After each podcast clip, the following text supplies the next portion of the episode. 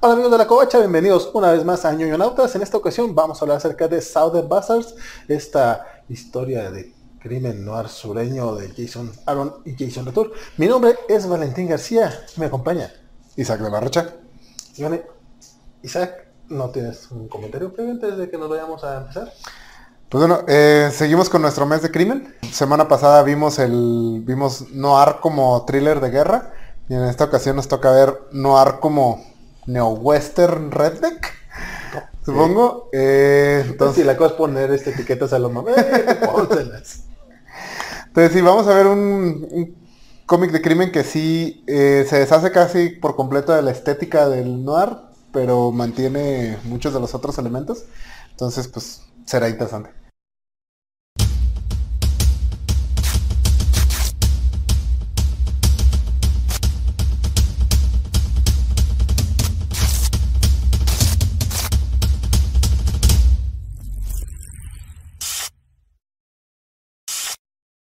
Como habíamos comentado, en esta ocasión vamos a hablar de Southern Bastards. Este cómic que inició publicación en 2014, eh, escrito por Jason Aaron y dibujado por Jason Latour.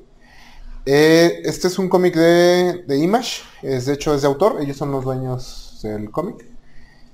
Y es un proyecto bastante, o sea, personal para ellos.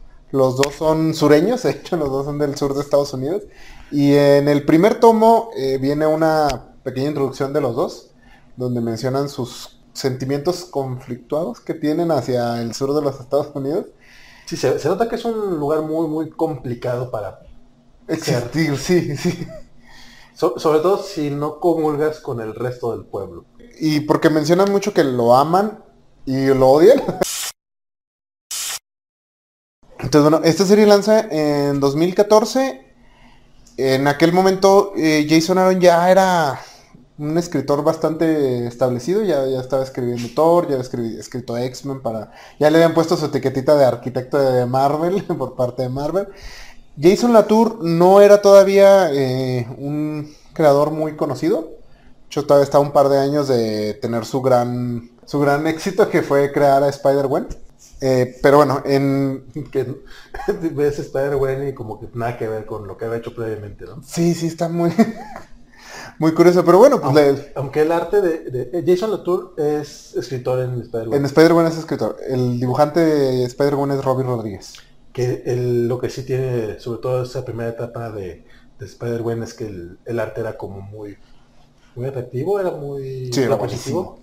Sí, era buenísimo. Entonces, por lo menos ahí sí, sí puedes ver un poquito de la mano de Latour, porque creo que también aquí tenemos bastante, digo, aquí que él es el, es el artista, eh, podemos ver también pues cómo juega con los con el color, es que es casi monocromático el tono, ya, ya hablaremos un poquito más al respecto. Sí, te decir, creo que nos estamos perdiendo. No, no, no. Ahí nada más estoy haciendo okay. un apunte y más adelante platicamos bien de esto.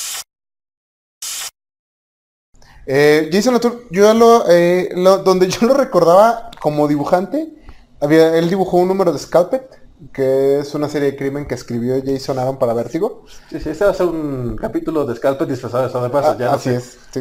Estoy avisando, voy a hablar mucho de Scalpet, es uno de mis cómics favoritos. Léanlo. DC no, no lo hace fácil, pero si tiene la oportunidad, léanlo. Eh, pero no, Jason Latour dibuja un número de, de. Es la primera vez también que sé, que es la primera vez que supe de él y es la primera vez que sé que de ellos dos trabajando juntos. Y Jason Latour también se quedó como, fue el reemplazo como escritor en Wolverine y los X-Men, Wolverine and the X-Men. Termina Jason Aaron y el siguiente volumen lo hace Jason Latour. Solo que le mataron a Wolverine como en el número 5, entonces le complicó bastante esa serie. Pero bueno, lo así es escribir a las grandes editoriales. Y yo creo que no le avisaron, ¿verdad? No, porque no lo mató él. lo mataron en otra serie, entonces, ¿qué, qué hago con mi título ahora?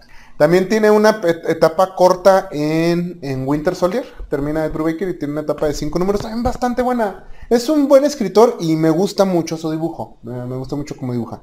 Bueno, ellos dos lanzan este, este, este título en 2014. Jason Aaron ya era... Ya era un autor reconocido, pero a lo mejor no era el rockstar que es ahorita, que el escritor de Vengadores que es ahorita. Pero la serie fue bastante bien recibida, de hecho ganó el premio Harvey a Mejor Nueva Serie en 2015 y ganó el premio Eisner a Mejor Serie Regular en 2016. Y aparte estuvo nominado... Eso de regular también, ya hablaremos al respecto. Eh, No, el- y estuvo nominado a otros, a varios otros premios. En su primer año sí mencionan que, que básicamente le, ga- le- le ganó Saga, le ganó, o sea, como que estuvieron nominados en varios, pero el único que lograron ganar fue el Ruben, porque pues así era, así era el asunto de aquellos años y ya después que... Ah, no, pero de nuevo sé si lo ganaron. Sí, el de nueva serie, el Harvey, sí lo ganaron. Pero como que sí estuvieron nominados a, a, pues, a varios y no, no, no, no, logra- no lograron todos, pero eso no quiere decir que no tuviera reconocimiento de la crítica, al contrario, o sea, como que sí llamó mucho la atención en su lanzamiento. Sí, aparte surgió en este como parte, bueno, ya un poquito después, pero como parte de esta ola de títulos Image, que fue Saga, Wicked and Divine, East of West, Sex Criminals, que estaban también arrasando mucho en tema de crítica y premios. Entonces a lo mejor se vio un poco ahí perdido. Pero lanzan esto y inicia todo muy bien, un número al mes, y luego empiezan a, a- empiezan a los retrasos. Al final solo se han publicado a la fecha 20 números, que es lo que vamos a reseñar el día de hoy. El último número salió a principios del 2018, el número 20. Entonces les tomó cuatro años producir 20 números. Y la serie no está oficialmente cancelada ni terminada. De hecho, todavía a principios del año pasado, bueno, del 2020, Jason Aaron dio una entrevista donde dijo que, que iban a volver. Pero eh, algo así concreto, una fecha para continuar con la historia, no, no, no tenemos hasta el momento. Bueno, pues mencionabas tú que en esa misma entrevista también prometió que regresaba de Gundam De Goddamn, sí. y ese sí regresó el año pasado, entonces esperemos que Soda Barsan pues, prenderle su velita porque porque aparte quedó como que muy muy en, ok, y ahora que sigue y con promesas aparte, ¿no? Sí, al final del último número dice, y viene más. Y El siguiente arco se va a llamar Revs y o sea, sí vienen así como que varias Sí, cosas. y está cu- curioso. Eh, bueno, la, la serie en general es escrita por Jason Aaron, pero hay dos números que son escritos por Jason Latour. Y ya, anunciaron, avisaron que el número 21, el siguiente número, eh, va escrito por Jason Latour. Y, y entonces como que sí lo tenían muy planeado, pero bueno, cosas que cosas que pasan. También se vino este pequeño escándalo en el que se vio involucrado Jason Latour, de que fue acusado de mala conducta sexual. ¿A poco él cayó en eso? Sí. Fue, no está al nivel de, por ejemplo, del caso de este, el, Scott de- de- no, no es, no es Scott Adkins, Scott Adkins es el actor, Scott Ali. Este no llegó para, no llegó a tema legal, no fue un caso de agresión sexual o intento de, eh, simplemente como que es, es un vato creepy. Eh, pero bueno, sí hubo ahí acusaciones de mala conducta y de hecho Marvel creo que sí terminó como lazos con él. Pero no ha escalado así al nivel... Como no hay un tema legal ni una, una agresión así como tal. Entonces yo creo que a lo mejor también anda ahorita Con perfil bajo. con perfil bajo esperando que pase esto. Bueno, Isaac, pues vamos a entrar primero al- a la opinión esta que tenemos libre de spoilers para que la gente que a lo mejor no haya usado Bastards pues sepa qué nos pareció, qué no nos pareció, si lo recomendamos y a lo mejor incluso en qué formato eso, porque también es como medio rara la manera en la que está publicado, Sí. que ya nos, explicarás tú un poquito más. Eh, yo sí debo decirlo, digo, en comparación a lo de la semana pasada, para mí esto fue un viaje muy colorido, muy divertido. Este, la pasé Festival de muy bien. Sí, no, no, o sea, no, no podía dejar, no podía dejar de leer cada número, algo así. Este, y, y la verdad, yo sí lo, lo, lo recomiendo bastante. Para mí me parece, ya, ya lo había leído cuando lo publicó Panini hace unos años. De hecho, Panini ya publicó los, los cuatro tomos. Pero en esta nueva lectura la- lo disfruté un poquito más. Digo, No sé si, ya fuera de broma, no sé si es porque venía de Sheriff of Babylon. Entonces, sí son cosas, sí pasan cosas horribles. Sí me parece que es un cómic crudo. Y ahora más rato pl- platicaremos un poquito también en detalle de- comparación de tonos. Pero lo disfruté. Lo disfruté bastante. eh, y creo que es un... Aparte de que se lee rápido, eh, creo que está... No, no, positivo en el apartado gráfico, que también llegaremos a ese momento como que ya quiero platicar con spoilers. Básicamente lo recomiendo en el formato en el que lo encuentro. Eh, yo también lo recomiendo bastante. Yo sí soy muy muy fan de Jason Aaron. Yo creo que sí está en mi top 3 de escritores que ahorita trabajando en la industria.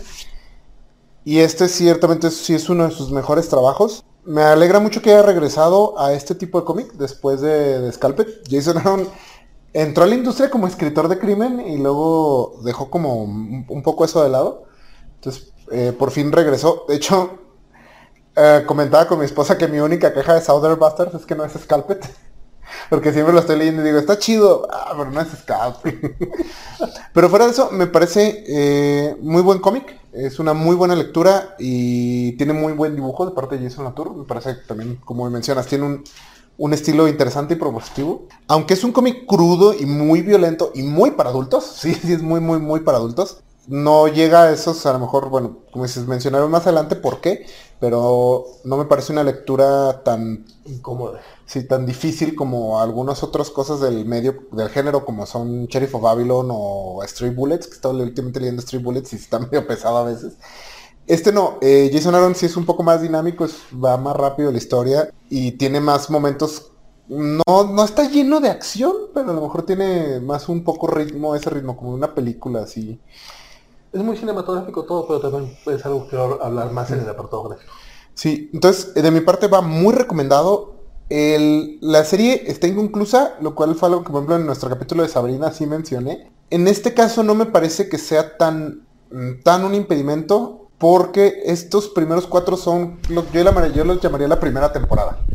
Entonces, aunque el, final no, no, resuelve todo, eh, no, no, es completamente insatisfactorio sí te va a dejar con, ah, quisiera más, pero eh, si hay un arco que llega a algún lado. No es así un... el primer arco llega a un lado inmediatamente. sí. pero si hay, hay una historia que, te están contando, incluso si no hubiera nunca más Southern Masters, aún así les recomendaría bastante leer estos, estos 20 números. Hablando de formatos, oh, eh, Southern Masters está ahorita disponible no he checado a detalle, pero según yo están disponibles los cuatro tomos en pasta blanda en inglés. Y también está disponible eh, este tomo, que es el, tomo en pasta dura, la edición de lujo, que incluye los primeros dos, eh, dos arcos. El problema aquí fue que los creadores, mm, en el caso de Image, los creadores son los que deciden eh, los temas de publicación, fechas y todo eso ellos decidieron no sacar el volumen 2 hasta que regrese la serie para darle como que impulso. Entonces yo, como fan de Jason Aaron, precompré este volumen y ahí lo tengo y nunca ha salido el 2 y ahí se quedó. En español se pueden conseguir de parte de Editorial Panini en estos cuatro, bueno, en cuatro volúmenes en pasta dura, eh, a un precio bastante accesible. están, que son de 220 pesos cada uno y... 220 y 240 los de 6 no sé, hace poco estaban disponibles en un en un paquete que también estaba muy, muy accesible. Se ve como en 450, ¿no? Algo así, 450, 500 pesos. Está muy, muy, muy accesible. Y me parece una muy, muy buena opción. Eh, la edición está bastante bonita. la traducción me gustó mucho, que es un cómic difícil de traducir por la increíble cantidad de maldiciones que, que usan todos. Es un constante de insultos. Eh, como ya eh, platicamos un poco fuera de cámara que los insultos son muy difíciles de traducir, porque no todo lo que es un insulto en un idioma es un insulto en el otro. Y te puede pasar como le pasó a Editorial Televisa en Mujer Maravilla, que le dijeron zorra a la Mujer Maravilla. Entonces sí, eh, es complicado, pero creo que lo hacen muy muy bien. A mí me, disfruté bastante la traducción. Lo leí en los dos idiomas, los primeros arcos.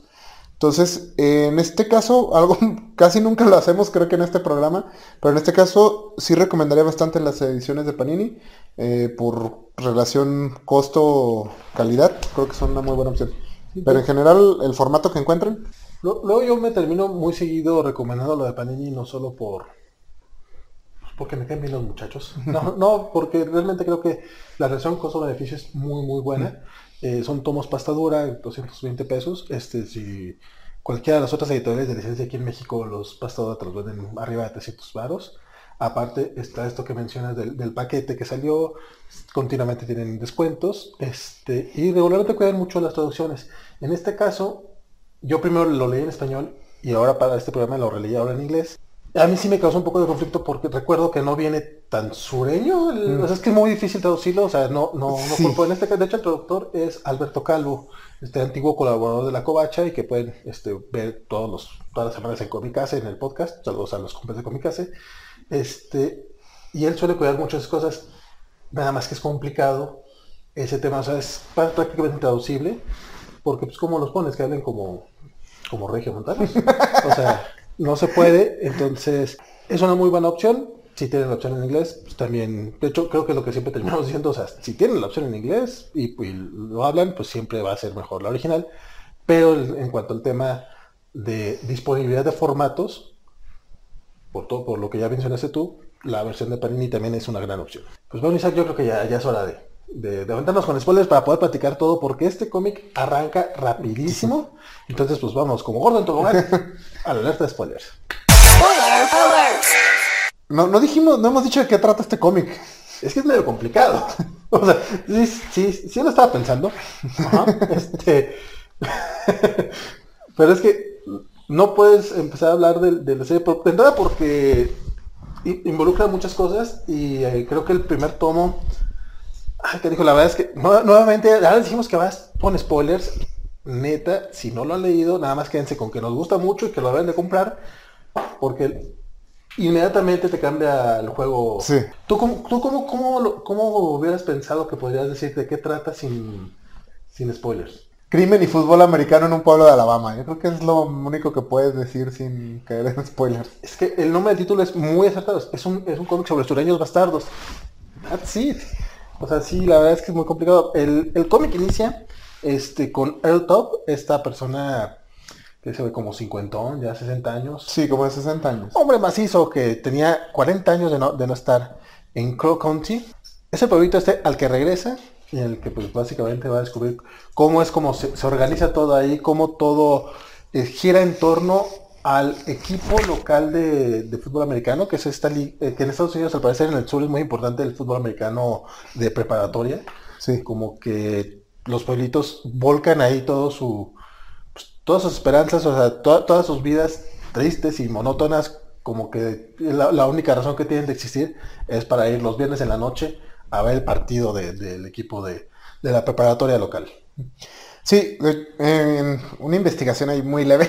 Sí, sí es al parecer muy, muy, muy importante. eh, al grado de que sí mencionan personas que vi que incluso hablaban de este cómic y que decían que vienen de ese tipo de pueblos. Que por ejemplo, si tú fuiste jugador de fútbol en la preparatoria, es por lo que se te va a conocer toda la vida en ese pueblo. O sea, siempre vas a ser el, el coreback del DLD de tal época. y todos te van a ubicar en ese pueblo para siempre. Y es algo que le pasa al protagonista de este cómic, al primer protagonista de este cómic. Sí. Pero no, la, la historia inicia así. Eh, Earl, Earl Tube regresa al condado a desalojar la antigua casa de su padre. No, así. Pues El- el que vivía ahí era el tío. El que vivía ya era el tío, pero ya el tío ya se mudó a un asilo, su padre tiene ya bastante tiempo que está muerto. Entonces va a desalojar la casa y mientras está haciendo su trabajo, él tiene una relación como muy complicada con el pueblo y con su papá. Eh, descubre que el, el entrenador del equipo de fútbol americano es básicamente el kingpin de, ese condado de Alabama. Y entonces presencia un asesinato y decide que debe, que tiene que hacer algo. Ah, el, papá de Earl Tube era el sheriff, de hecho, del condado. Entonces Earl decide, no, tengo que hacer algo al respecto. Y aquí inicia eh, lo que, la que creemos que va a ser la historia, donde él dice, no, voy a cambiar a este pueblo y decide como levantarse y, y empezar a pelear por limpiar al pueblo. Sí, sí, sí, un John McClane cualquiera. Bueno, no, John McClane no hace, no limpia pueblos, pero ustedes saben a qué me refiero. Este hombre rudo de acción que, que pues, va a triunfar contra la mafia local. Hasta que en el cuarto número, pues no. Lo, le ponen una chinga y lo matan a media calle mientras el pueblo ve sin hacer nada al respecto. Hasta lo, hasta le avientan piedras y dice, ya regrésate a Birmingham, donde, Eh, sí. donde estaba viviendo el muchacho este. Y de hecho, sí, ese fue de los primeros momentos que, o sea, cuando, cuando terminó el primer tomo, que pues, sí ves que le dan su madrina, no, no, no caí en cuenta que había muerto hasta que empecé el segundo tomo. O sea, para mí fue así como, ah, cabrón, sí lo mataron. o sea, yo dije, pues va a estar comatoso o algo, ¿no? Es mi protagonista, ¿qué, qué va a pasar aquí? Y el segundo arco es creo todavía mejor. De hecho, eh, en mi opinión, el segundo arco es el mejor de todos los, de todos los, de- bueno, de, de estos 20 números, esos cuatro son los que más me gustan. Sí, no, sí, estoy de acuerdo, porque este segundo arco trata sobre Eulis Boss. Este es el, el entrenador que, que había sido nuestro villano en el tomo anterior. Y aquí de repente es como, pues no deja de ser el villano, bueno, no deja de ser una mala persona, pero de repente ves sus orígenes, ves pues cómo la pasó mal, cómo lo maltrataba por culpa de, de- de su padre, o sea, porque como, como eran white trash, o sea, estás en un pueblo de rednecks y aparte eres el white trash, o sea, es como, eres lo más bajo de lo más bajo de, de la escala social. Más abajo nada más están los afroamericanos porque es un pueblo muy racista. Sí. Y aparte el segundo, ah, con- Con afroamericanos, porque eran los únicos que le hablaban. y tú, de repente como que logras empatizar un poco con el personaje, no, no, no lo justifican, de hecho nunca, nunca hay apología a lo que hace, al contrario, te queda claro que es un, que es un, ca- un cabrón, es un, como, como le llaman en, en España justamente, son, son paleto cabrón, pero sí la pasa mal el muchacho. Sí, de hecho, sí me parece una maniobra bastante arriesgada de parte de Jason Aaron, porque Eulis, ¿cómo se llama el nombre? Eulis. Eulis, Eul- Y, y de- en la escuela le decían useless. Oh. Eulis es básicamente el protagonista de esta primera temporada, porque de los 20 números, alrededor de 11 están dedicados a él o están contados desde su punto de vista. Entonces, mínimo la mitad de las páginas de aquí son, son de él. Él es el que tiene, de él es el que vemos como su historia de origen y él es el que tiene como un arco de personaje que concluye en el momento cuando logra tirar el árbol. O sea, tiene como todo el viaje del héroe, pero en un modo increíblemente torcido. Pero lo que, es- lo que hace Jason Aaron es que si en ningún momento lo redime o lo, o lo justifica o te, No, ni, ni te cae bien.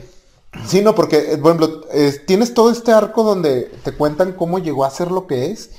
Y si dices, lo entiendes, y hay momentos donde dices, cuando, cuando les da la vuelta a los güeyes que, lo han estado jodiendo toda la vida, que lo hace, les da la vuelta de una manera cruel, se convierte en este jefe criminal, si dices, a huevo, se los chingó. Y terminas este arco con algo de empatía por él. Y inmediatamente en el siguiente arco inicia y empieza a hacer culeradas. Cuando descubres lo que le hizo al sheriff del pueblo y es exactamente lo mismo que te hicieron a ti, se lo está haciendo otras personas. Entonces sí es muy curioso porque nunca busca que creas que él es bueno o que no o que no merece que le pasen cosas malas y sin embargo la serie decide que él es su protagonista y se, se clava mucho en tiene varios momentos, sobre todo porque va cayendo conforme va avanzando la serie. O sea, empieza, empieza ya pesado, digo, empieza matando a nuestro primer protagonista. Y, y termina eh, no solamente matando, sino aparte quedando impune. Y aunque ves justamente, pues, es que no me queda claro si, lo violan o nada más le frotan este ice hot en el ano, pero ya lo que le hagan, lo que le hacen en el campo es horrible. Y toda parte, el... Pero lo que pasa es que no mencionaste, ¿no?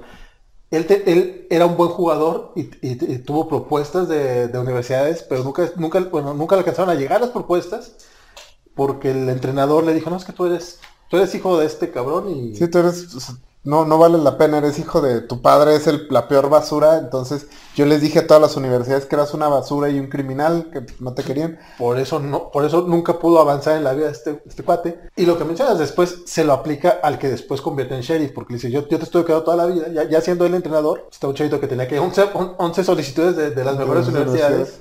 Dice, no, no, no, o sea, si yo te estuve cuidando, no, no es para que te vayas. Y enfrente de él hace que le rompan las piernas y dice, es que, pero vas a ser sheriff, hombre, aquí va el pueblo, tú vas a ser jefe. Entonces, como que él cree que le está haciendo un favor. Sí, sí, ese es un momento muy... Es de esos que te dices, "Cállate". Sí, es que es malo, es malo de madre.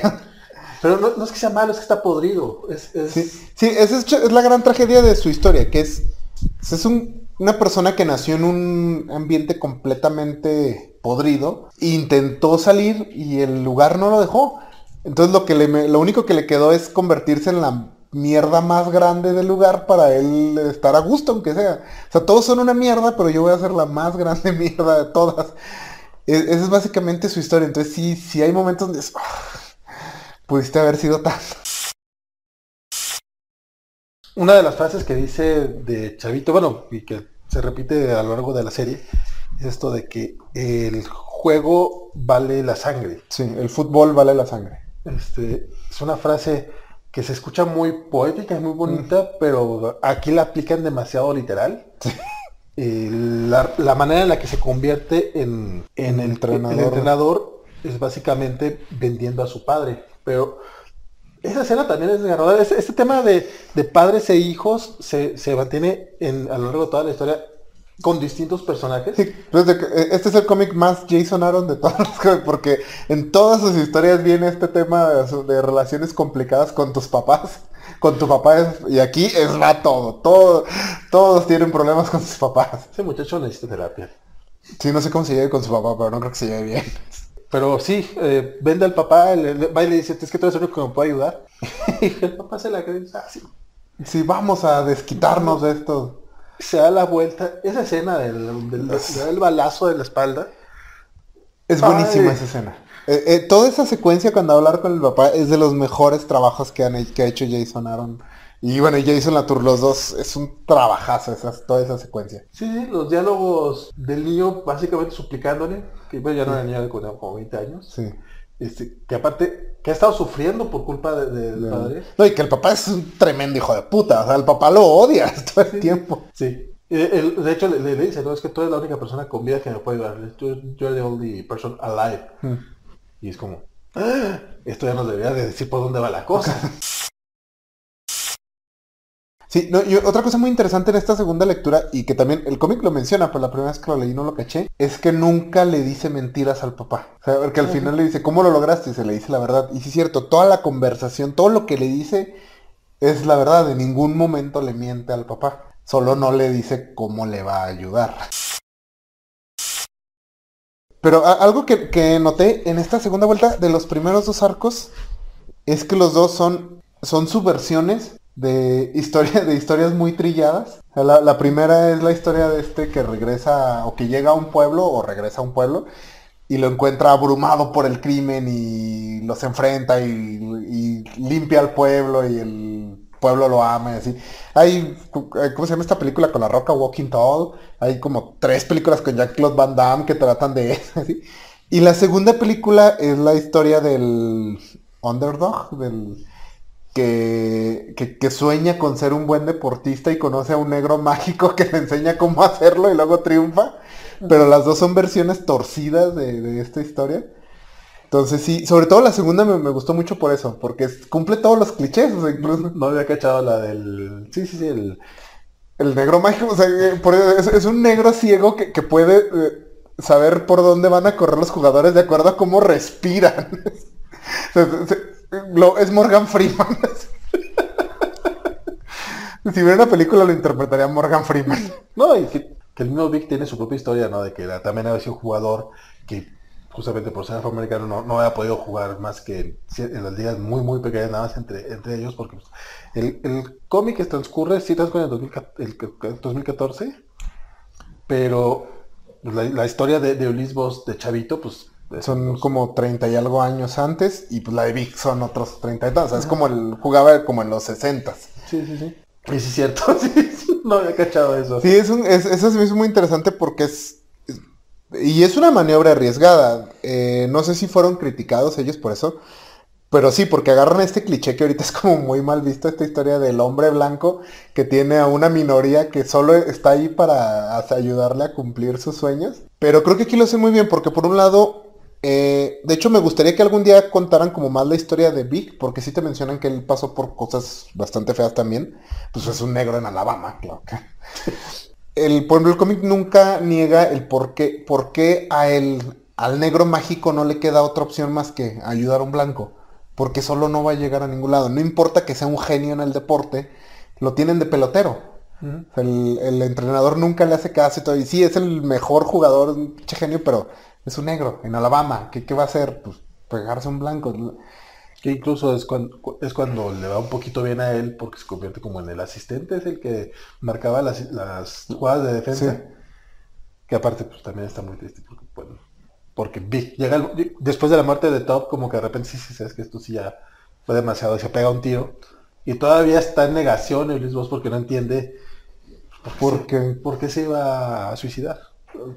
Es muy es muy humano el personaje de Boss. O sea, sí, de repente sí, sí logras empatizar con él. Lo cual es un poco triste también. No, porque por ejemplo, realmente siento una pasión, o sea, de verdad genuina, intensa por el fútbol. Tiene, tiene esta, otra frase en la que después de, de- después de que se suicida Big, empieza a perder todos los partidos, pierde el partido más importante de la temporada, que era su Chivas América, básicamente. Se empieza a perder todos estos partidos después de que suceda Big. Y de esos achichincles, este, uno, uno tiene mucha, mucha iniciativa y le dice, bueno, pues vamos a vamos a lesionar a, las estrellas de los otros equipos. O sea, o sea, pare- parece como que, uff, güey, ¿por qué no lo hemos hecho antes? Pues sí, porque si le dice así como, bueno, pues somos básicamente una banda de mafiosos. ¿Qué, qué- qué tanto? De hecho, sí. Y todavía hay un momento en el que él duda, porque dice, o sea, podré ser un, podré ser asesino, podré, podré ser un ladrón, pero ah, tiene que haber algo sagrado, y eso sagrado es, Es el el fútbol. fútbol. Es el fútbol. Entonces, ok, ah, entonces tienes su código de honor, Sí, sí, sí, sí. pero no mucho. Sí, no, no demasiado, porque dice eso y cuando pierde el siguiente partido dice, bueno, trae el auto y mi palo. Esa es otra de las escenas fuertes de la, sí. Bueno, es que sería estar hablando de escenas escenas porque realmente son escenas muy pesadas, pero justamente ah, ah, hablando un poquito de eso, pasan cosas horribles en este cómic. Con gente horrible, que es el tipo de cómic que te gusta, ya, ya hemos quedado claro. Sí.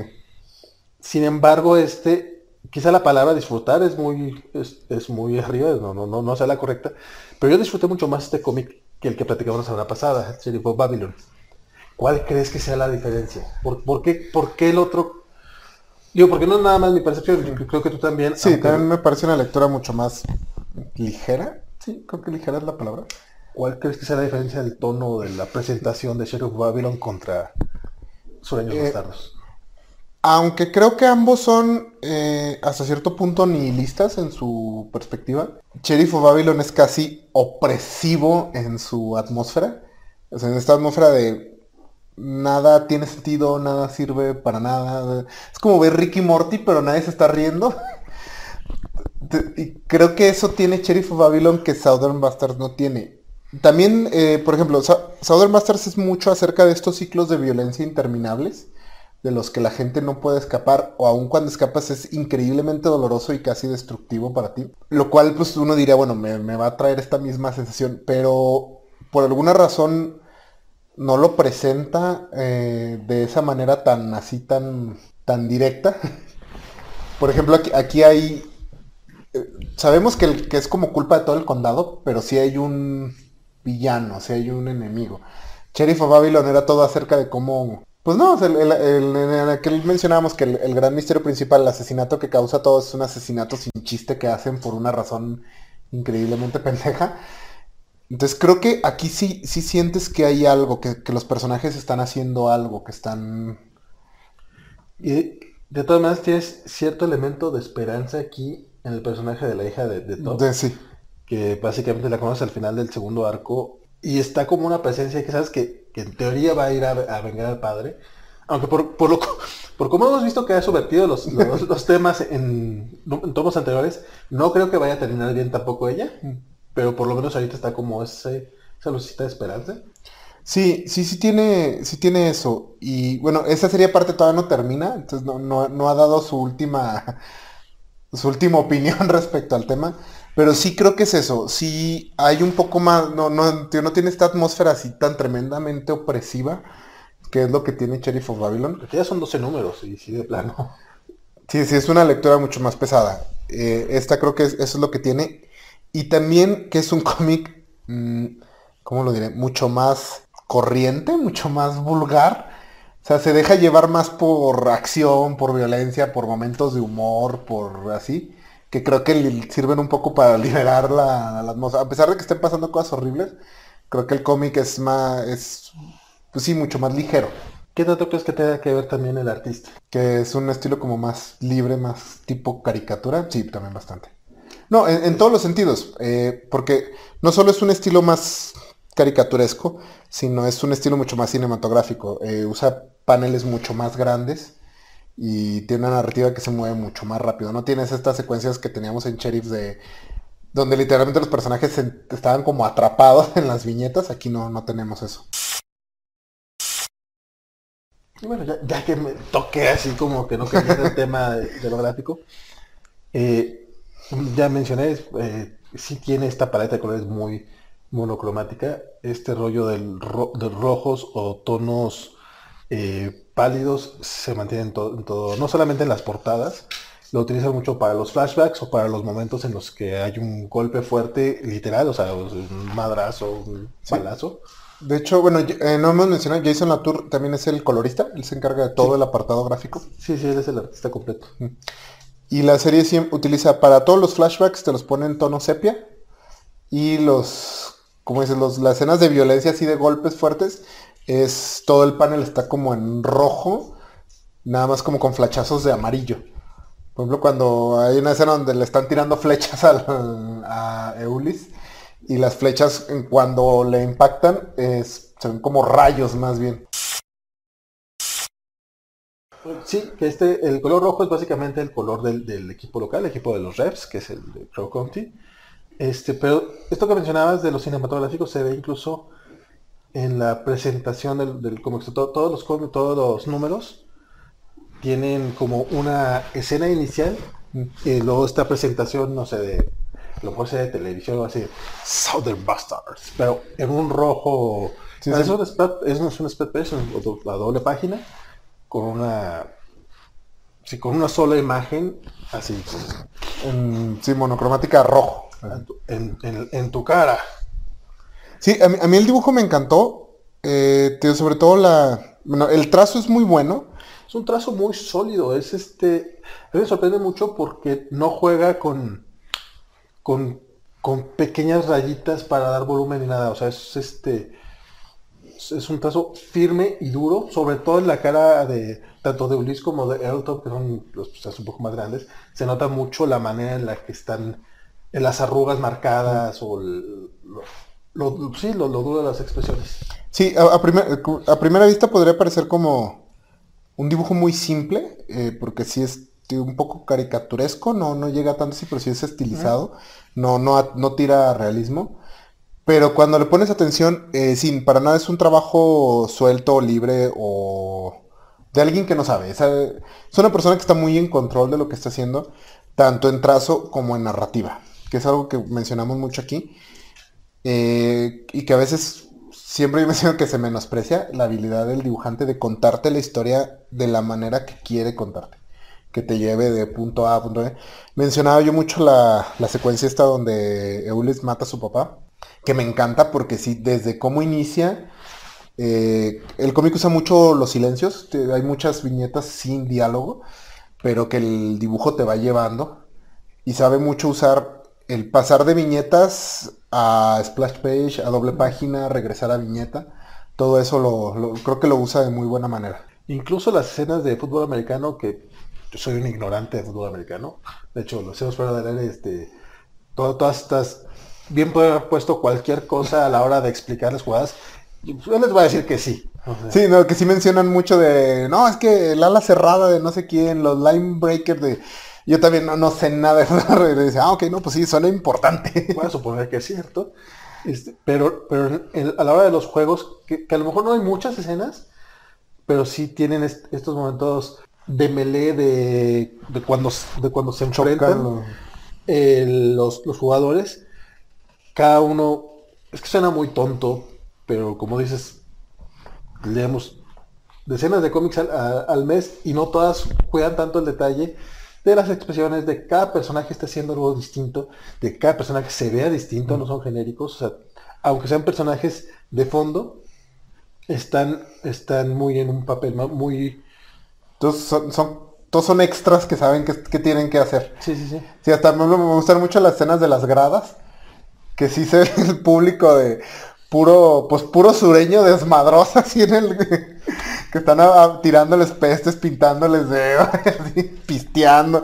No, no falta el que está vomitando, y así, realmente sí trabajan todo eso también. Y eh, hay, hay una serie de gradas justamente en la que te, aparte te, te van platicando cosas que están haciendo otros personajes importantes del- de la historia o que van a ser importantes en la historia también porque tenemos dos que tres personajes que se ve que todavía no nos cuentan nada de ellos pero ya tienen su, su pequeño peso que justamente te- es eso, o sea, vas viendo parte de la historia que, que va a suceder lo que está pasando incluso con personajes insignificantes.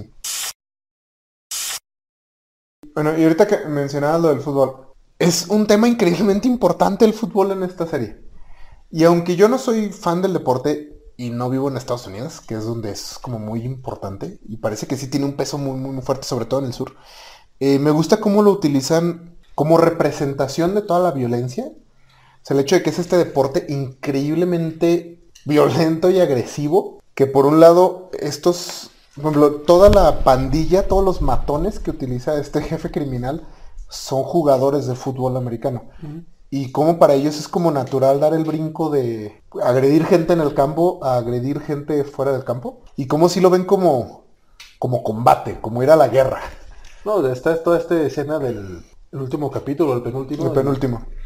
en- Cuando golpean al coronel. Sí, sí, sí, que agarran al, pues, al patrocinador principal de un equipo rival con el que tenían un, pues, tienen, tienen sus problemas. Y de repente le- se la voltea Eulis Boss y le da unos, o sea, le- con el mismo palo con el que mató a, a, A Earl. a Earl Top, le da una madriza en, en el, en, el- en los vestidores y todos los chavitos se le quedan viendo así, pues están viendo al, a, su, a su entrenador, a la persona que más admiran, que aparte por lo que dicen, el, el entrenador era admirado fuera, o sea, no Sí, solamente sí, en era juegos, un- sino en distintos Era pueblos. una leyenda. Sí, sí, sí. Y básicamente dice, pues e- este cuate lo que viene es eh, a... Quiere intimidarnos, ¿y a poco van a dejar que, que, que- que- a poco van a dejar que lo vengan y, y nos insulten en nuestra casa? Y los chavitos lo que hacen, en lugar de denunciar al vato que está Golpeando así una persona. pues es golpearlo entre todos, o sea, esa es la solución de ellos, es, es, es a lo que los lleva. Y Sí. aparte salen a partirse el alma en el campo después de eso. Si porque- salen a, a dar el partido de sus vidas. De, de hecho, sí dicen que ni siquiera salen tan motivados después de golpear a un anciano, que se ve que tiene como 60 años. Yo parece ni- como el libro. Sí, sí, se parece un chingo a Stan Lee. Que ni siquiera ocupan estrategia porque van así súper llenos de punch. Los comentaristas, los comentaristas dicen, no sé qué es lo que les dieron, Pero deberían embotellarlo. y venderlo. Eh, sí, sí, sí me parece... Es gracioso cuando no, no piensas lo que sucedió. Sí. Pero eh, sí, este com- cómo lo utilizan así como este epicentro y también como lo importante que es el fútbol porque es básicamente lo que vuelve a, a este jefe criminal intocable. O sea, que el, el fútbol es tan tan importante en ese pueblo que mientras gane partidos y te dan a entender que o sea, él fue el que mandó al equipo a, a la gloria. Antes de eso era un equipo decente, te dicen como que era decente. Salían buenos jugadores de ahí, pero él lo convierte en el equipo regional. Y mientras gane partidos a nadie le importa lo que haga, al grado de que asesinó a un hombre así a plena calle frente a todo el pueblo y nadie dice nada porque gana partidos. Y el momento donde su imperio criminal empieza como a desmoronarse es justamente cuando empieza a perder partidos, que ya la gente empieza como a... no, como que ya no le van a tolerar todas sus pendejadas. La presencia y lo intocable que se siente este cuate es al grado de que asiste al funeral de, y paga por la lápida. Y te aparte de poner, aquí no yace un hombre, culero. ¿Eso le puso? Sí, la, la, la tumba del papá decía, Aquí yace un hombre. was a man, Sí. y la de Earl dice, Here wasn't. Mm. Es como, ah, mamón. Incluso, pero todavía con, con la actitud esta de, yo dije que le iba a pagar, y la voy a pagar. Pero voy a hacer un troleo. O sea, mamón. Mejor no la pagues, culero. Ya mencionamos a los grandes rasgos los primeros dos arcos y ya después le damos parte del último. Pero el tercer arco a mí me pareció como el más lentón. Se dedican a presentarte a todo el, el resto del elenco de los personajes, que algunos no, todavía no estás tan, tan metido con ellos, todavía no te interesan. Y al ser una historia inconclusa, creo que de repente son Sí. seis números un poco perdidos. Sin embargo, todo, todo este, todo este, todo este cómic, todo este arco está bajo la sombrilla del, del juego de Homecoming. que Es como es el primer juego de, de la temporada de local para que, como mencionamos, para los gringos es muy importante ese, ese momento. Y termina justamente con el regreso de, de la hija de Top, que Homecoming regresa a casa. ¡Oh! Ciertamente eh, eres un lector que le gusta ver los matices y lo que dicen entre líneas las historias es lo que veo. No, sí fue, yo, yo dije, ah, claro. Pues Y regresó a casa. pues sí, cierto. sí, No, sí, no, mentiras no son, Valentín. No dije- estás... En esta segunda lectura dije, ¡oh! Sí, verdad es que no le había que echar en la primera. Sí, pero eh, este arco, este segundo, este tercer arco, ya nos revela más o menos como qué es lo que va a ser esta historia, porque lo que entiendo es que más que la historia de un personaje va a ser la historia de este condado durante un periodo de tiempo que, que vamos a ver. Entonces sí entiendo, a mí me, a mí me gustó bastante también el, el arco en general, pero sí entiendo que este arco era para presentarte a todos los personajes y lo interesante es ver cómo interactúan y chocan entre sí. Y como la serie termina en el número 20, eh, casi no pudimos ver nada de esto. Entonces sí se siente un poco como que, bueno, esto a lo mejor el número 40 yo hubiera sido muy importante porque te sembró las bases de... Aún así me gustó porque creo que aún en el siguiente arco, que es un arco de seis números, creo que sí vemos alguna de estas semillas eh, ir a algún lado. Vemos la historia del sheriff es importante. El personaje de Motherhead, que es uno de los dos asistentes del, del entrenador, eh, me gustó mucho porque él se me hizo un personaje bien trágico. Que él, él realmente, él era jugador para el equipo de fútbol americano. No era el mejor jugador, era bueno, pero no era el mejor. No tanto como para conseguir becas ni nada. Y su sueño es algún día ser entrenador de fútbol americano. Entonces él se une al entrenador pues porque qué otra cosa haces ahí no no puedes lo único que te queda pero él no no le gusta y no disfruta toda esta violencia y todo lo que tiene que hacer pero pues ya está metido hasta el cuello en este desmadre entonces sí se me hizo como bien bien trágica su historia No, y de hecho el entrenador lo, lo acepta, le se le dice tal cual, ¿verdad? es que no necesito, al mejor, no necesito los mejores, los mejores jugadores. Necesito gente- el- Necesito los más leales. sí Y Sí, es sí. como, pues, sí, si lo necesitas. Está bien cabrón lo que haces. Sí, es, es que sí, ¿en, qué punto le dices a tus jugadores? Bueno, o sea, sí, está bien, la- hoy la práctica va a durar un poco más porque necesito que vayan a agarrarse a tiros con aquellos güeyes. No, no, que vayan a... Bueno, no los mandó a golpear al niño, pero igual... Dejan, Bueno, dejan casi... No, no, no los mandó a golpear al niño, los mandó a golpear a un señor, a matar a un señor de 60 años. El, el señor se puede defender mejor que Sí, ese que el niño. Sí, está horrible esa parte. Esa escena también es de esas que... Sí. Eh, a mí sí me gustó ese arco. El único que no, la única historia que no me gustó fue la de Esau, que es el uno, el otro ayudante del entrenador, que ese eh, es el güey más redneck white trash del mundo. y aparte, en un principio yo pensé, ah, ok, va esta es la historia donde nos revelan eh, su historia, su trasfondo, que es una persona más compleja de lo que estamos viendo. Y el gra- creo que también esta es como un tipo subversión, porque el giro es que no, eh, realmente es un asco de persona.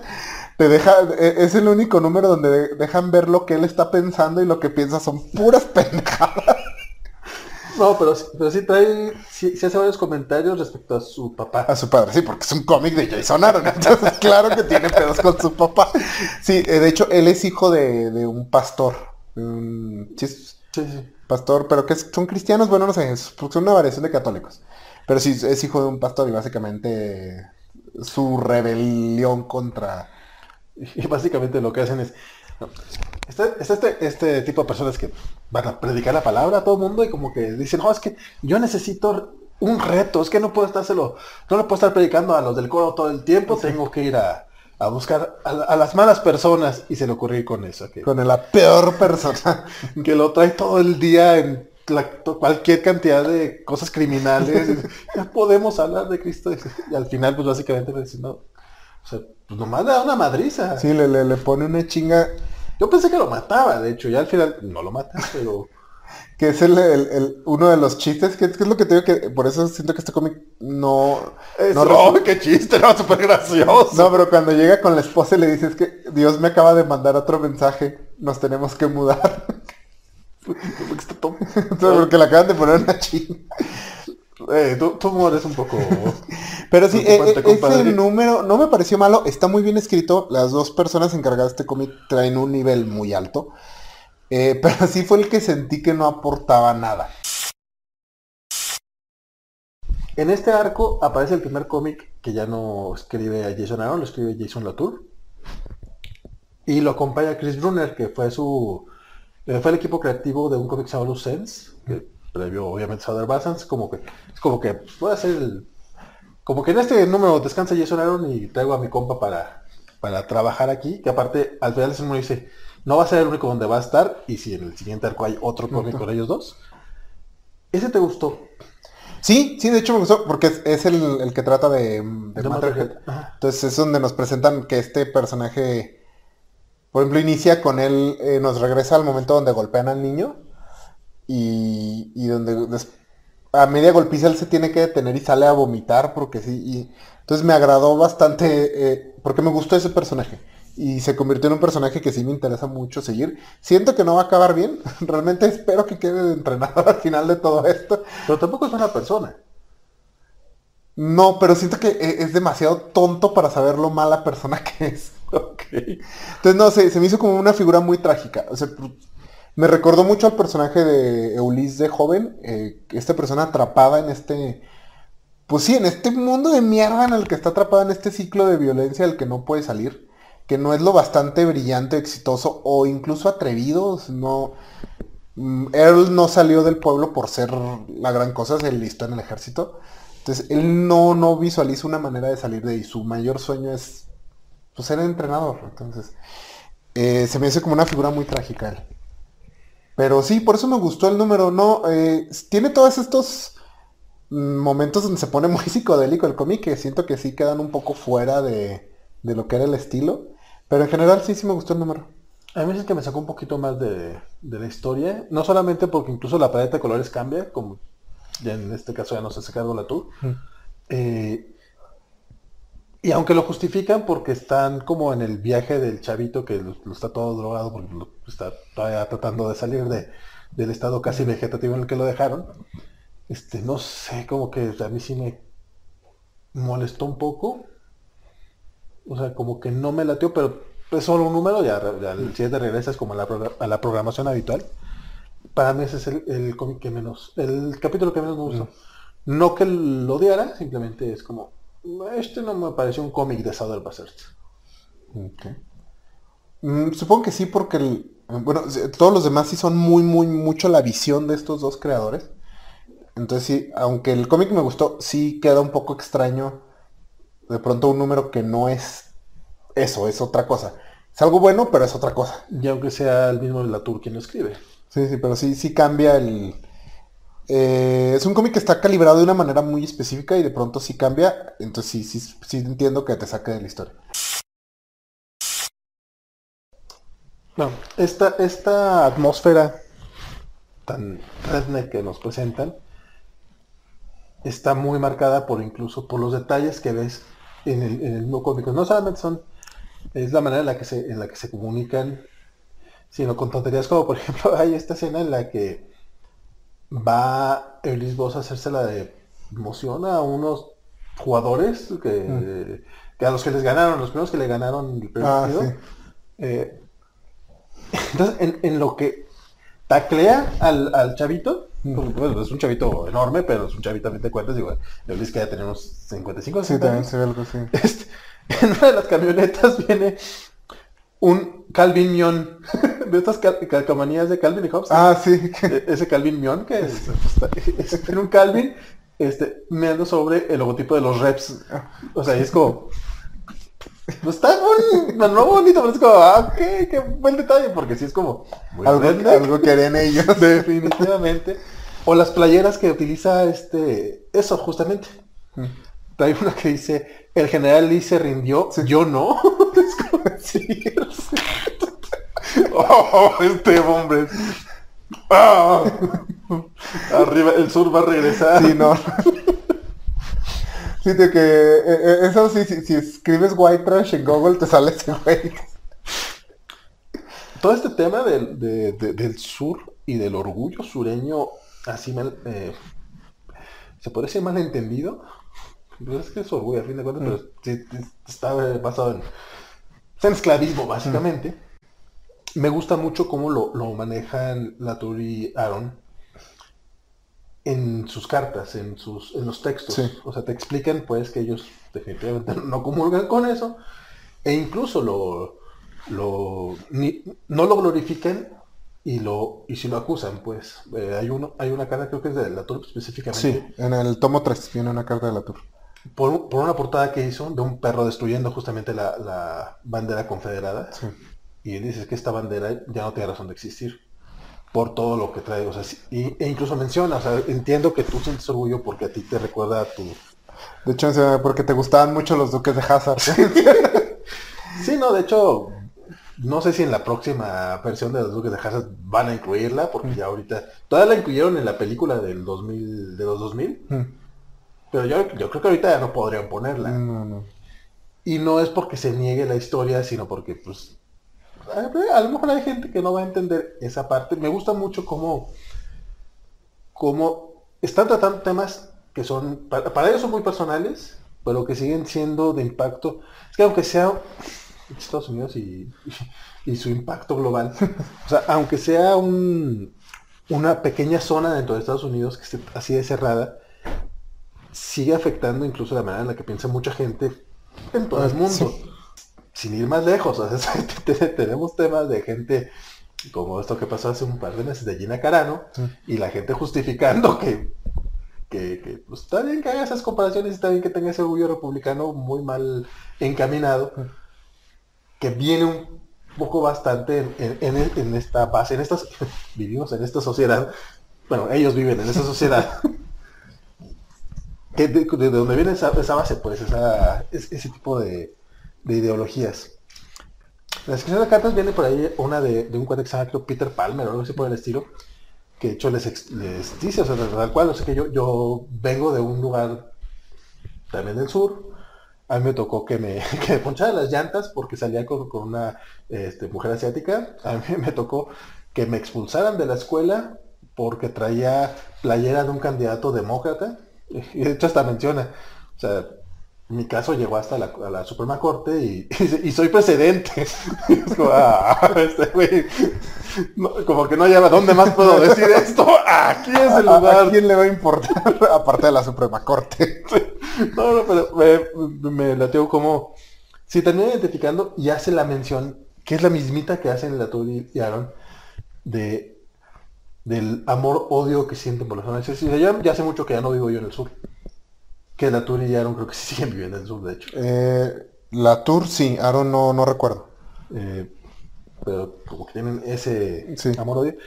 Y menciona, y de alguna manera extraño ese lugar, no sé por qué, es, dice, es como un moretón, que ahí lo tengo y, y le tengo que estar, lo tengo que estar tocando cada cuando para, para sentirlo, pero ahí está, o sea, me duele, pero ahí está, y es parte de mí, y es como, definitivamente son cosas que, con las que no logramos empatizar lo suficiente, o sea, puedes entender un poquillo, pero pues no, no, no vas a tener. Digo, sí, Durango es este hoyo negro que nos sigue, nos sigue arrastrando.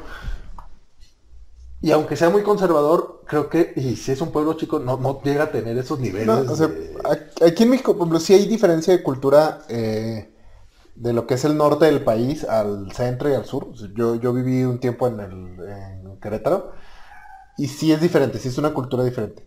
Pero no es este lo que es en Estados Unidos donde es una división completa. O se ven como... eh, yo, yo, no, yo no me refiero a, la gente del norte como mi cultura. O, o sea, sí hay diferencias, pero no, no lo llamaría una cultura por completo diferente.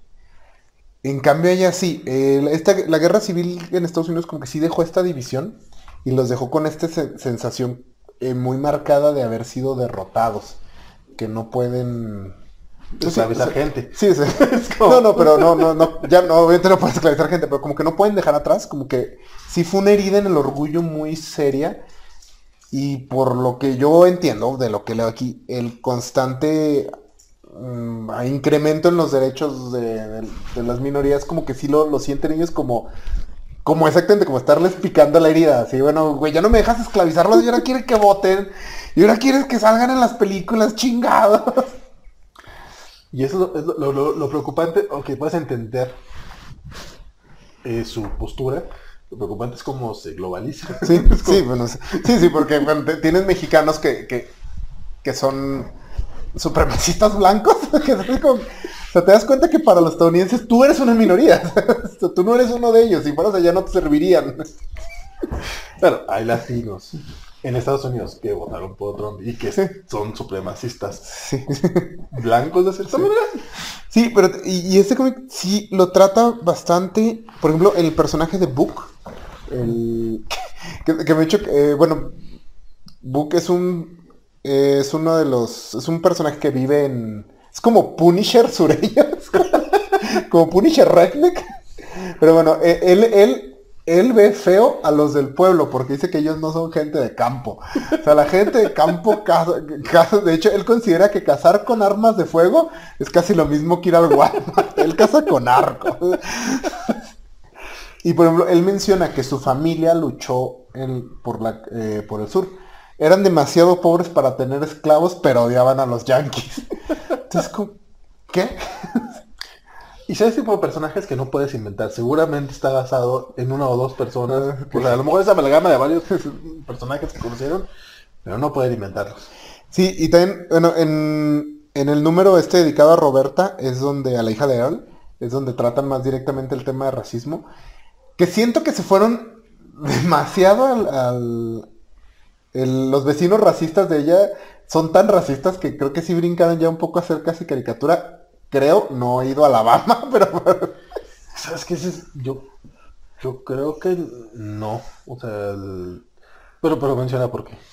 Sí, porque bueno, me, me gustó mucho la escena inicial donde ella llega a abrir la casa de su papá y los vecinos le hablan a la policía porque pues un negro se está metiendo a la casa. Esa escena me gustó mucho porque es como eh, como este racismo moderno que ya no es así tanto de de linchar, sino de esas de que hay un negro metiéndose a la casa, no vas a hablar a la policía, algo se va a robar. Eh, y en cambio cuando ya salen los vecinos, que sí es un racismo ya muy así, muy, muy directo. Sí. En, en el caso de los, del, del primero, que aparte tienen este pequeño, este pequeño diálogo de fucking Obama. Así, maldito Obama. ¿Qué? ¿Una heroína de guerra puedes creer esta mierda? Maldito Obama. Adorable. Es- Acabamos de tener el 6 de enero un, un caso muy, muy, muy ejemplar. Mm, es cierto. en mismo Washington, en Casa Blanca, donde si todo, a lo mejor no hicieron gran cosa, o sea, a fin de cuentas nada más irrumpieron en el Parlamento. Vamos a suponer que no es mucho. Porque, mm, no, va- vamos, no, no, no hicieron una masacre. Yo creo que murieron cuatro personas y eran de, de los mismos, este, de, de los mismos quejicas, ¿no? Pero si hubiera sido una minoría, hubiera sido una masacre, hu- Sí. hubieran mandado policías, hubiera, o sea, hubiera sido ¿Mm? algo pues diametralmente opuesto. O sea, cuando se habla de- del privilegio, ¿qué, qué, qué, qué, qué, vuelta dio este, este, este programa? de Nautas? pero, pero sí, o sea, no sé, eh, vi- vimos ahí un caso muy, muy claro a nivel internacional con cámara de todo el mundo que pues sí, no, no, no hubo Hubo, un ejemplo claro de, de- de- de privilegio blanco frente a todos, ¿no? Sí, sí. Entonces, O sea, te refieres, eh, eh, una turba de, de blancos irrumpió en, un- en uno de los edificios federales más importantes y la policía no hizo nada. Mientras que un, negro hace algo así ligeramente sospechoso y le llueve plomo. Con todos los antecedentes que puede haber tenido la persona esta que mataron el año pasado, que lo, lo lo asfixiaron. Sí. Sea, vamos, o sea, sí, sí es como muy grave. Entonces, a nosotros nos, nos llega a parecer cier- hasta cierto punto lejano, porque el racismo en México es más de discriminación, es más de no te pelo. O sea, y, y hablo del racismo local, o sea, de cómo somos este, con los pueblos originarios.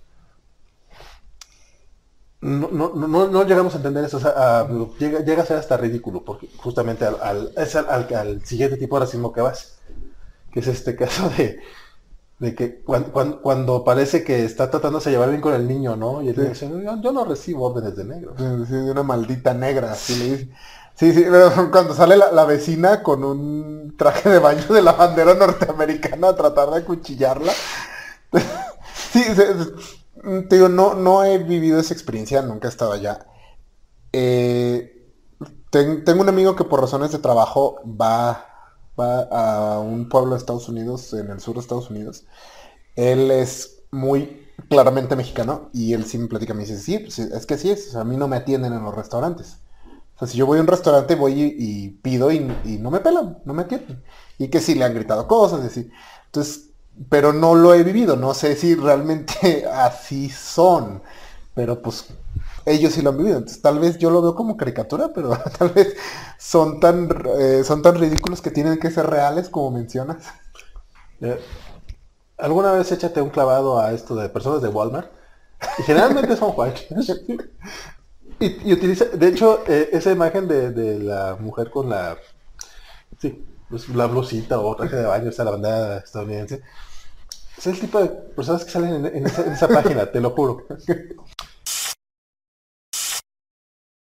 No sé, a mí sí me parece que puede ser real. Digo, como, como dice, a mí no me ha tocado las veces que... que- También, te digo, más bien fue la percepción. Es extraño estos momentos porque es la percepción que tengo como alguien que está analizando la historia, pero al final es una historia que hasta no está basada en hechos reales, no adapta a un hecho real específico, pero sí está contada desde el punto de por personas que han vivido esto en estos lugares. Y que aparte son personas que están del lado seguro. Sí, sí, son, ambos- los, ambos dos son creadores blancos. son blancos.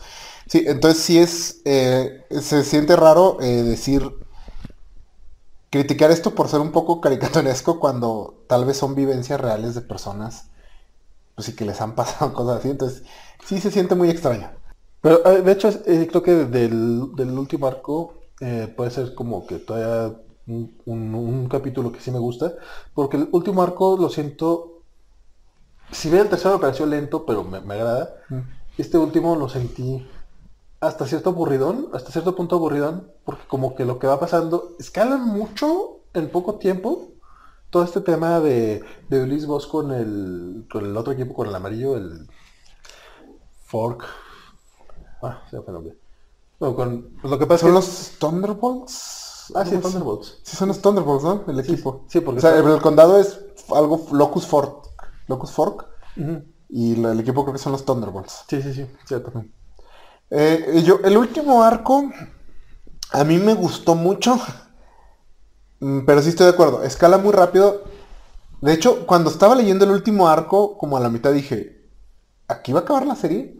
Se me dio la impresión, dije, creo que, creo que la serie acabó en el 20 y ya, o sea, creo que vamos, siento yo que vamos corriendo hacia el final. Mm, al final no, no acaba. Entonces creo que es extraño porque construyeron un clímax y al final dijeron, no, espérate, espérate, espérate. espérate". Que como mencionas, de hecho llega el clímax de la historia de, de Ulises de cierta manera. Sí. O sea, no, no, no del todo porque el personaje sigue, pero, pero sí tenemos este, este momento del, del árbol que mencionas. Sí, que en, en sus... Cuando cuentan su origen, él entrenaba tacleadas contra un árbol. Entonces, en el último número lo están persiguiendo para matarlo, el Punisher Red que mencionamos, este book. Y en un último momento le... Ah, bueno, porque eh, cuando estaba tacleando el árbol, le dice a, su negro mágico, a Vic, le dice, es que esto no es una pieza de entrenamiento, es un árbol. Y le dice, ¿ya lo tiraste? No, entonces sigue, síguelo tacleando. Y en este último número, el número 20, eh, ya lo están a punto de matar. Y él dice, maldita sea tú y tu árbol. Y se le deja ir y taclea el árbol y lo logra tirar. Entonces sí es como que cuando, cuando cierra su ciclo de héroe.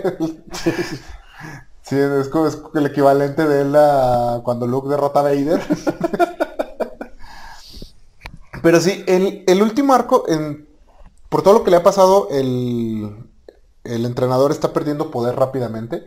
Y de hecho, los sus como en las personas del pueblo con poder que lo odian están empezando a organizarse para, para destruirlo. El- y Roberta, la hija de Earl, ah, llega al pueblo y va decidida a matarlo. Este personaje de Book también, que aparte es increíblemente religiosa, religiosa al punto aterrador, decide que también ya es hora de matarlo, entonces todo se le está juntando, está perdiendo todos los juegos. Y de, eso trata este último número, pero eh, bueno, me voy a ir hasta el final. Ah, en el último momento, Roberta ya lo tiene derrotado y encañonado y decide no matarlo. Porque decide que no solo tiene que deshacerse de él, sino que tiene que cambiar al condado. Y así acaba el número. Entonces, Mm, siento yo que no justifican tanto por qué no lo mató. Siento que, que- que- que llevaron esta historia, eh, construyeron este clímax y llevaron esta historia hasta la orilla de un precipicio y en el último momento dijeron, no, no, espérate, mejor nos saltamos. Como si Telma y Luis hubieran puesto el freno de mano antes. Quédate, quédate porque estoy pensando. No sé qué querían hacer porque sí, sí llega este enfrentamiento, o sea, hay este enfrentamiento a tres partes entre Roberta, Boss y, y el y Book, eh, que está muy chido, el enfrentamiento está bastante tenso y hay mucha sangre y mucha violencia y todo, me, me gusta bastante. y dinámico. Los cómics, a lo mejor gente se va a enojar por esto, pero los cómics no son muy buenos haciendo escenas de acción. Tien- tienen poco que son buenos en esto de las escenas de acción. Esta me parece bastante buena a, a su manera. Es una escena muy eh, mundana, digamos. Pero sí hay constantes revés. Va uno ganando y luego va el otro y luego pierde. Sí, es- es- y está bastante emocionante. Porque como tienes este antecedente de que te mataron al protagonista, realmente no sabes quién va a salir entero de esta. Entonces sí va, va, va levantando la atención, va levantando la atención y al final la historia decide que no, que mejor no. Entonces sí me causó eh, conflicto. Este asunto de los anticlímax es, es complicado y difícil de hacer sin que se sienta muy pues, anticlimático, que digas. "Ah". Que- que me parece que el problema aquí es que no, no hemos tenido la continuación. Mm. O sea, lo- lo- también lo mencionamos antes de empezar a grabar. A mí no, no me gusta este final, este, este final de temporada, vamos a llamarlo así. Porque yo estaba esperando que mataran a vos. O sea, no solamente porque es, es básicamente lo que te marcaron durante todo el, todo el tiempo, sino porque pues, está construido para eso. Y de repente la- las razones de, de- bueno, tampoco conocemos a Roberta todavía. Me parece que, a diferencia de que ahora lo conocimos en dos números, era muy claro las motivaciones y Sí, y entendés al personaje con Roberto todavía ha sido como mucho misterio. sí, no, no, no está muy claro. A pesar de que viene por ahí un pequeño flashback, por aquí, un, bueno, vienen varios flashbacks de ella de niña o de adolescente. Entiende su relación con su papá, la relación complicada que tiene con su papá. Este, pero fuera de eso, sabemos que, que- estuvo en, en- eh, que es ex militar, que ella se fue sin intenciones de pelearse con su papá nada más, que como que poner tierra, X. Pero realmente a ella no la conocemos, no sabemos por qué ese cambio de repente de corazón. Sí, Sí queda así muy, muy raro que quiera terminar lo que había empezado su papi. Que por eso es otra, otra cosa que, que, que en- en- en- a, to- a, todos les, a todos les dicen daddy, a todos les dicen papi, al menos en inglés, no recuerdo en español. sí, Roberta sí le dice a él, papi, Todos, a todos, o sea, es, supongo que es algo muy del, del sur, del sur. pero sí me, me causa un poco de conflicto cuando cuando Eulis niño le dice, daddy, tonto, y es como, ¿por qué le dices daddy si te está partiendo el queso? No, Pero- en, en español creo que solo eh, Roberta a él le dice papi. Eh, le dice papá. Ah, cosa, bueno, detalles. Este, a mí sí digo, no, no me terminó de, de gustar, salvo que se justificara con, el- con los siguientes arcos que pues, seguimos en espera, ¿no? Sí, sí, tío, es... En general, tío, es un cómic que, que sí se mueve a un, a un nivel alto. O sea, se mueve... Son gente que sabe lo que está haciendo y la historia está muy bien contada, pero sí, ese momento en específico sí siento que no está justificado. Pararte a la orilla del acantilado y al final decir, mejor no salto, sí te lo tienen que justificar porque aquí, pues, ¿por qué? O sea, no, no, no, no entiendo por qué lo hiciste. Sí. Aún si después se, se justifica, creo que en este momento sí resulta como un error. Es que es, es sí, porque es un poquito el feeling este de que eh, la ejecución no, no estuvo tan correcta, ¿no? Mm. Más o menos como tener, tener la idea de que los personajes de tus protagonistas tengan el mismo nombre, la mamá, que las dos se llaman Marta, y que de repente lo, lo- lo utilices, que tengas una buena idea y de repente lo utilices a lo pendejo. "Ah, vamos a poner la referencia, ¿no? Entonces sí sientes un poquito. Pensé que íbamos a lograr pasar todo este episodio sin hablar mal de Batman contra Superman, pero no. Ah, pero no era Batman contra Superman, ya ni me acuerdo. Yo, yo lo solté así. Era un ejemplo nada más, porque sí queda un poquito, el feeling queda un poco justo, o sea, anticlimático. Eh, Ya, ya es repetir, yo creo que lo ya le dije como tres veces, es eso, o sea, simplemente, si los siguientes arcos lo justifican, pues vamos a darle ese, ese salto de fe, que lo damos, leemos cómics, damos saltos de fe Sí. cada semana.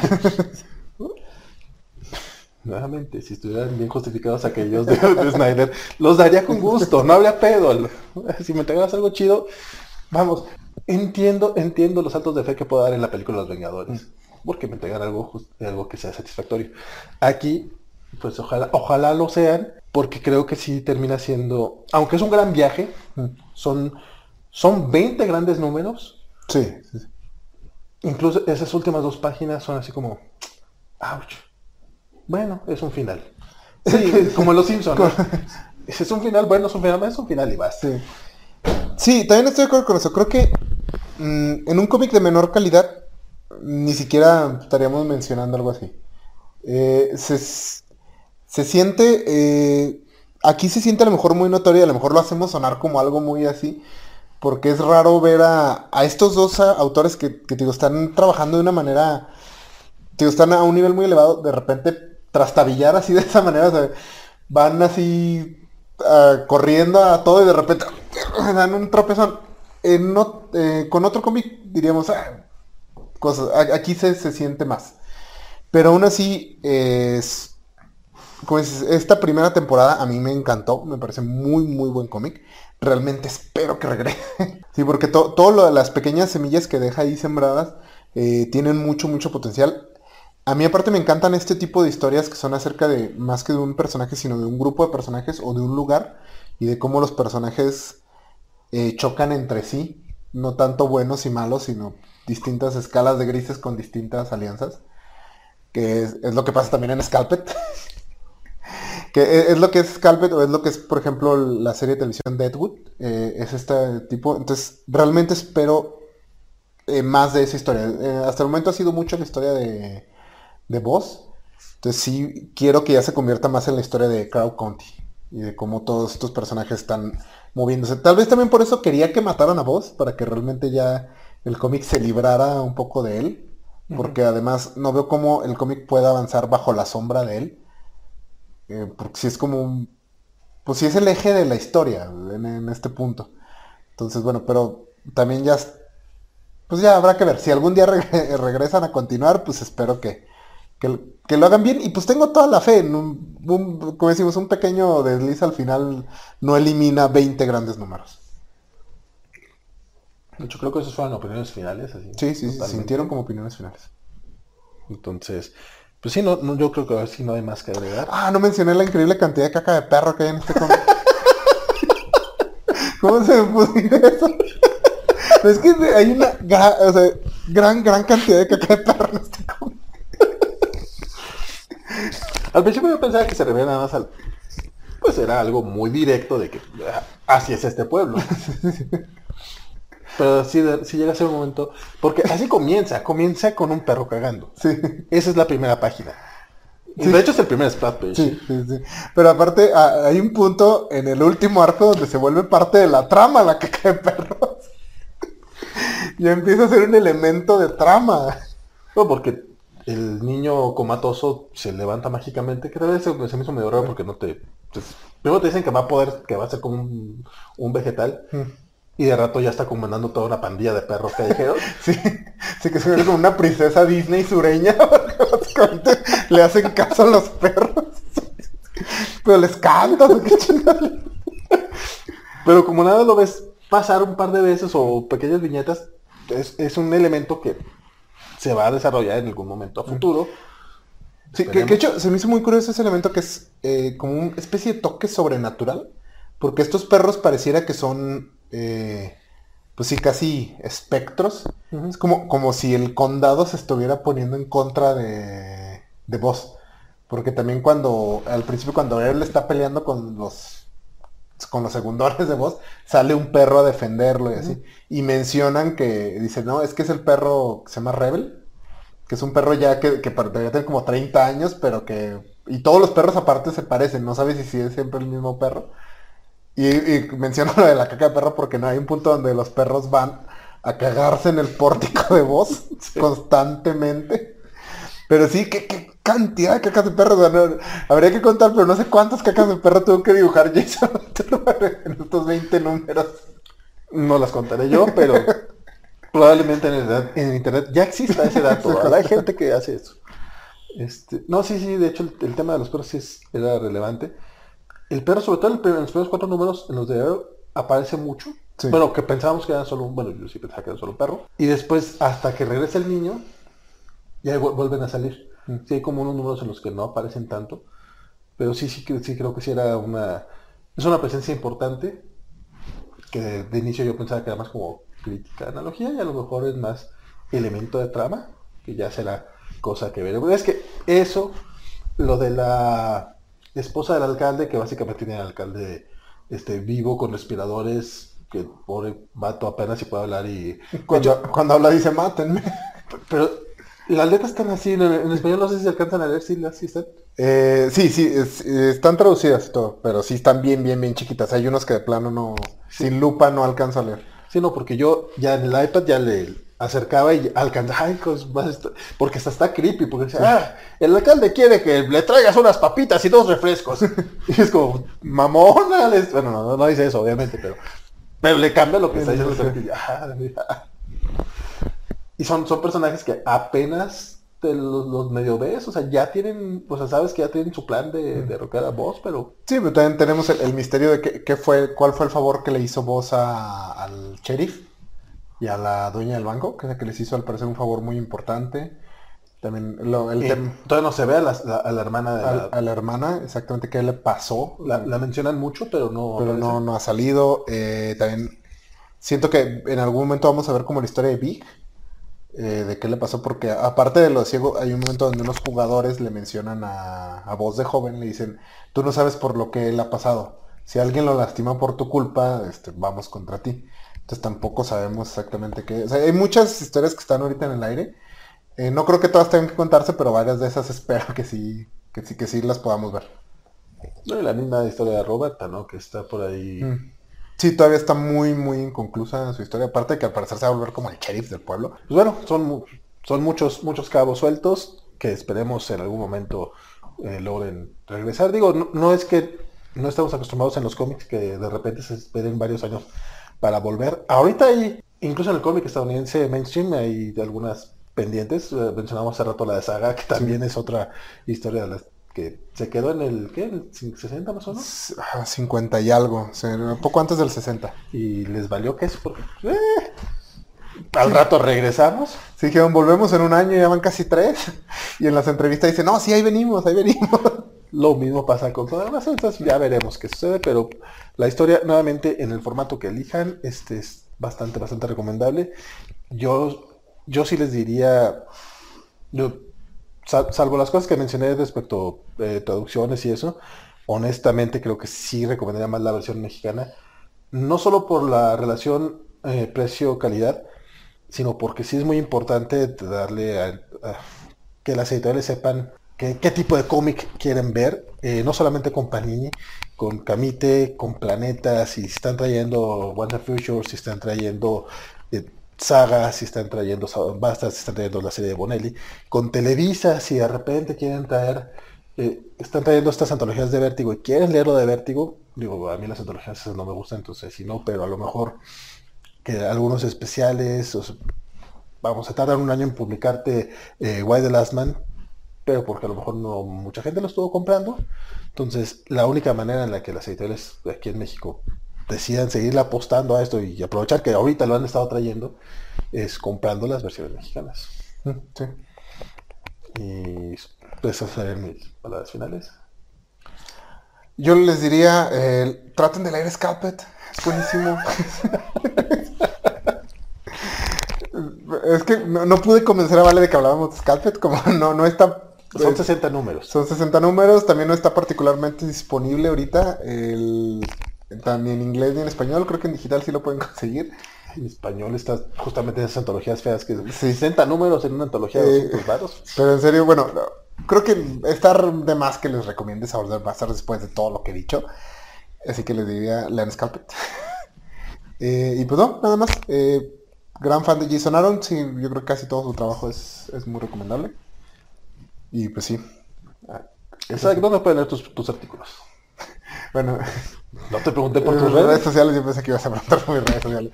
No, bueno, eh, eh, pueden encontrar mis artículos en La Covacha, en la columna de Derrochando Opiniones, que últimamente eh, no he tenido tanta chance de escribir como me gustaría, eh, pero... Pero justamente hace mesecillo, dos mesecillos, salió esta guía de lectura de Thor de Jason Aaron porque es muy difícil darle seguimiento tanto en español como en inglés. Sí, de hecho, esa, esa guía de lectura la hice porque a un amigo le estaba gustando mucho la etapa y llegó un punto donde ya no supo qué hacer. Entonces le armé toda la guía ya para, para le dije, ahí está, ya. Pero sí, eh, y pues me, encuentran en estos programas obviamente, en Ñoñonautas y también cuando puedo estoy participando en Ñoño Noticias para la Covacha. Pues en nuestras redes sociales, estamos en Facebook, Twitter, Instagram, TikTok, eh, eh, Discord, Twitch, YouTube. Y tratamos de mantener actualizadas casi todas, entonces, este, también, si hay algún tipo de contenido que les esté gustando en, en alguna de nuestras redes, eh, comenten y compartan, eso nos ayuda muchísimo. Si hay algún tipo de contenido que no les gusta, no comenten en esos artículos, en esos posteos. O sea, si no les está gustando eso, pues no lo comenten. Pero sí apóyenos en, en todos nosotros artículos y posteos. Es, como la mejor manera en la que nos pueden decir a nosotros eh, qué tipo de contenido está usando y también que pues, nos ayuden a que el algoritmo haga que el contenido que a ustedes les gusta llegue a más gente. Y lo que les decimos toda la vida, pues suscríbanse si no lo han hecho, denle clic a la campanita para que les avisen cuando tengamos videos. Recuerden que estamos teniendo toda esta barrita de programas de lunes a viernes, tratando de, ofrecer diverso contenido, sobre todo en YouTube. Eh, también estamos en Twitch y Facebook, estamos con los, con los que son en vivo, salimos también en vivo a través de esas dos plataformas.